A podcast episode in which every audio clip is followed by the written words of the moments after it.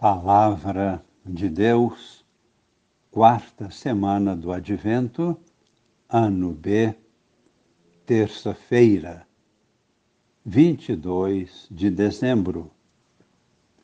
Amigos e irmãos, participantes do grupo Com Maria em Oração. Nós temos hoje uma belíssima liturgia que nos apresenta, ao mesmo tempo, Ana com seu filho Samuel e a Virgem Maria com o seu filho Jesus. Temos meditado por esses dias o significado destes nascimentos muito especiais. Não resta dúvida de que o nascimento de Samuel prefigura o nascimento de Cristo. A pessoa de Ana, com sua fé e total entrega de si mesma e também de seu filho a Deus, é uma prefigura de Maria. O cântico de Ana, louvando e agradecendo a Deus, é uma antecipação do belíssimo Magnificat da Virgem Maria. Na primeira leitura da liturgia de hoje, é emocionante recordar a cena em que Ana, que frequentava o templo diariamente, com súplicas entre lágrimas, sentindo-se humilhada por não ter filho, confiou toda a sua vida a Deus sua atitude orante nem foi bem compreendida pelo sacerdote, que julgou que ela estivesse embriagada. Mas agora, na primeira leitura do primeiro livro de Samuel, capítulo 1, versículos de 24 a 28, nós a encontramos no templo, com o filho que Deus lhe concedeu como bênção, oferecendo o sacrifício de ação de graças e, mais ainda, oferecendo a Deus o seu próprio filho em reconhecimento e gratidão. E após o sacrifício, apresentou seu filho ao sacerdote Eli, para que o consagrasse a Deus. E explicou, humildemente e simplesmente, apresentando os fatos. E disse: Ouve, meu Senhor, por tua vida. Eu sou a mulher que esteve aqui orando ao Senhor na tua presença. Eis o menino por quem eu pedi e o Senhor Deus ouviu a minha súplica. Portanto, eu também o ofereço a Deus, o Senhor, a fim de que somente a Ele sirva em todos os dias de sua vida. E adoraram o Senhor. Nós comentamos agora esta atitude de adoração é a mais elevada e digna atitude de um ser humano. É uma atitude de luz, pela qual a pessoa reconhece sua origem, vinda de Deus,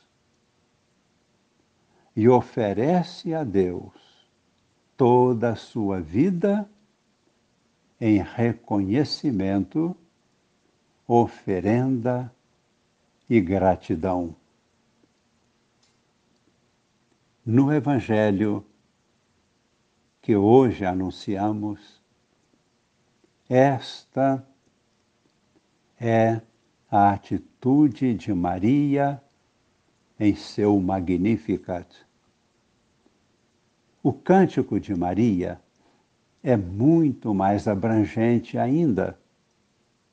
Maria reconhece, instruída que foi pela anunciação do anjo, que em Jesus, seu Filho, está a salvação da humanidade inteira. Em seu Magnificat, Maria recorda os grandes feitos do Senhor em toda a história da salvação. Nosso Deus é o Todo-Poderoso. Seu nome é Santo.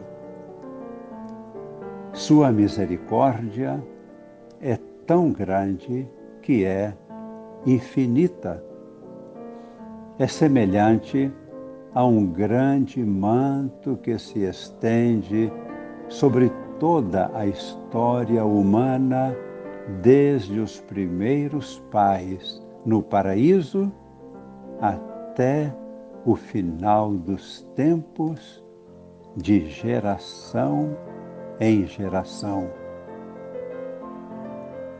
Nós nos perguntamos como Deus demonstrou o seu poder,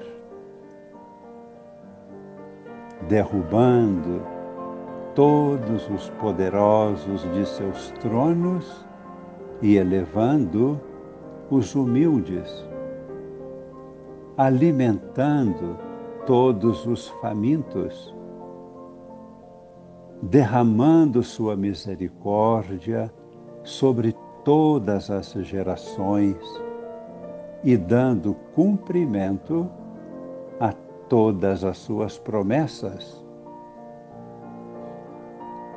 Cada pessoa que sabe ser pura, isto é, verdadeira e humilde, assume a atitude de Maria, ajoelha-se e adora o Senhor, nosso Deus. A adoração é semelhante a um imenso laço que nasce em Deus, desce do céu e vem envolver nossa vida aqui na terra e volta-se para Deus, de onde nasceu, para completar o enlaçamento. Uma pessoa em adoração situa-se em seu devido lugar e encontra a devida dimensão de sua vida sem Deus não é nada. Voltando-se para Deus, experimenta a dimensão infinita de sua vida. Ana, humilde, Maria, humilde, José, humilde, nós também podemos ser humildes e queremos ser adoradores em espírito e em verdade. E suplicamos agora, pedimos esta bênção ao nosso Deus, que derrame seu Espírito em nossos corações, tornando-nos verdadeiros adoradores em espírito e em verdade. Desça sobre nós e permaneça para sempre a bênção de Deus Todo-Poderoso, Pai e Filho e Espírito Santo. Amém.